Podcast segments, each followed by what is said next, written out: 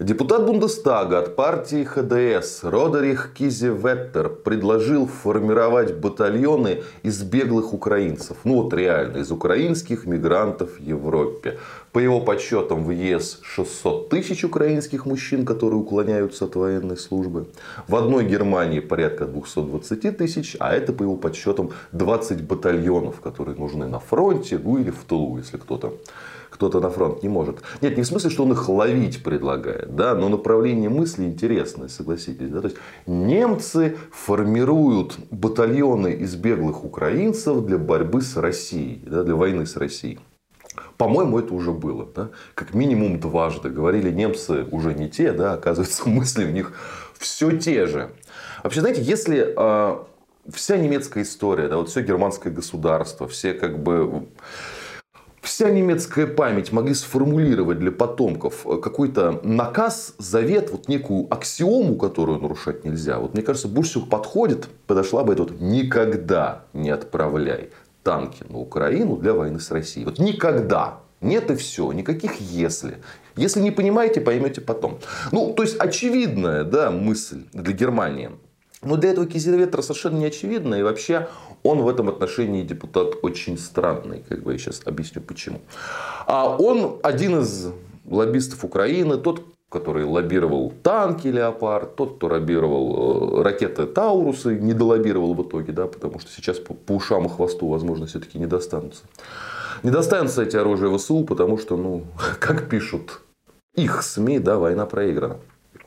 Но суть не в этом. То есть то, что он украинский лоббист, э, ладно, да, э, украинцы, да, вот если кто-то из украинских мигрантов в Европе меня слушает сейчас, да, вы этого Кизельветра попытайтесь понять.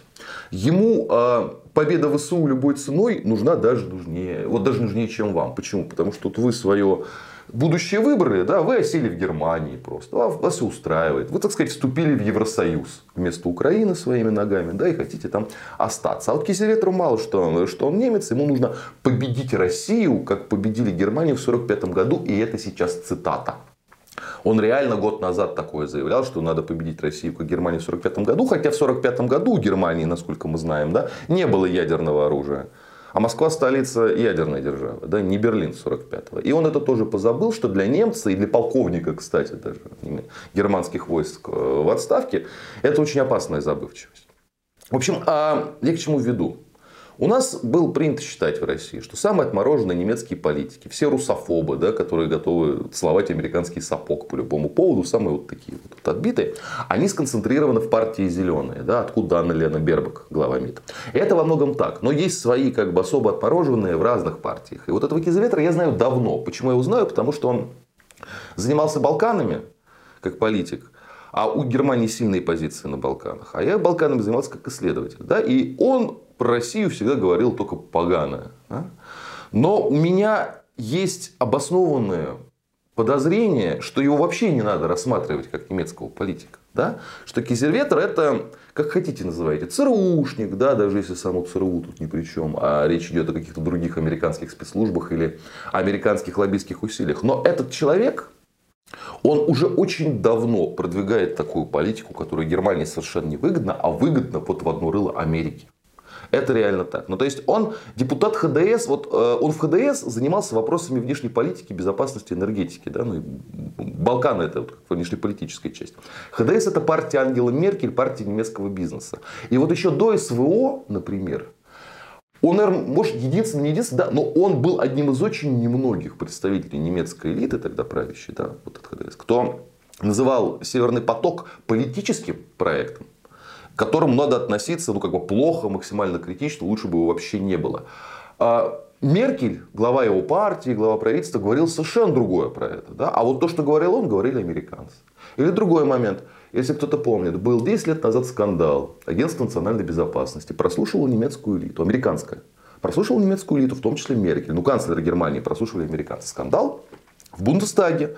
Был создан, э, как бы, была создана парламентская группа. Парламентское расследование в таких ситуациях норм. И Кизеветр в эту группу вошел, не мог не войти, потому что политика, безопасность, ДТП, НАТО, опять же, полковник в отставке, в Брюсселе служил, это все его. Но вот он вошел, а потом вышел, сказал, знаете, у меня как бы, вот очень неубедительно как-то так вот сыграл, сказал, что, знаете, там есть другие вопросы, другая занятость внешнеполитическая, ну какие у тебя еще могут быть вопросы, да, если твоего канцлера, лидера твоего партии, главу государства прослушивают чужие спецслужбы, шпионы, да, какие у тебя есть вопросы важнее, дорогой мой.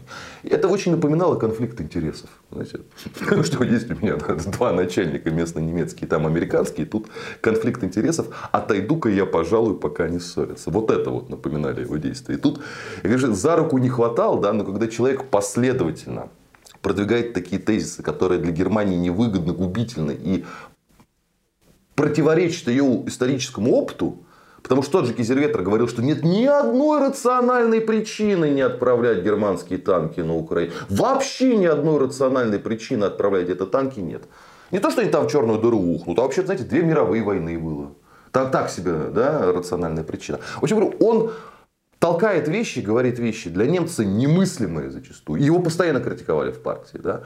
И по Северному потоку, по сотрудничеству с Россией, вот по поставкам на Украину. То есть он всегда во всем двигает американскую линию, которая, если покопать, я об этом раньше рассказывал, и американцы об этом говорили, да, это вот недопущение, разрушение той спайки, которая была между Россией и Германией. Да, вот не нужен такой конкурент Соединенным Штатам никогда не был нужен, чтобы как бы потенциал э, Германии, потенциал России сложить, потому что ну вот опасно. И разрушение этого, этой спайки, этого союза было целью Соединенных Штатов. И Кизеветер, как депутат все эти годы, вел себя так, как будто он над этой целью вот работает прям с утра до ночи.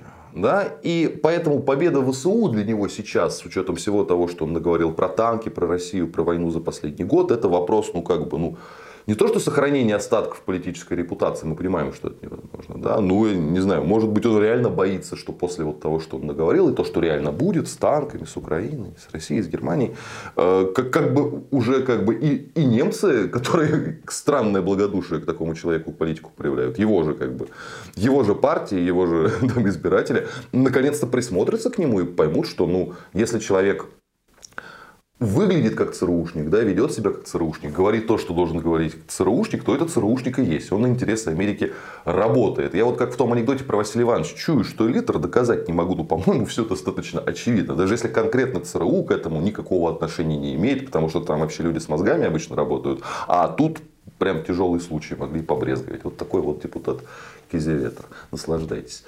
Будьте здоровы, подписывайтесь на наш канал. И кому больше нравится в формате подкастов, в этом формате мы тоже есть.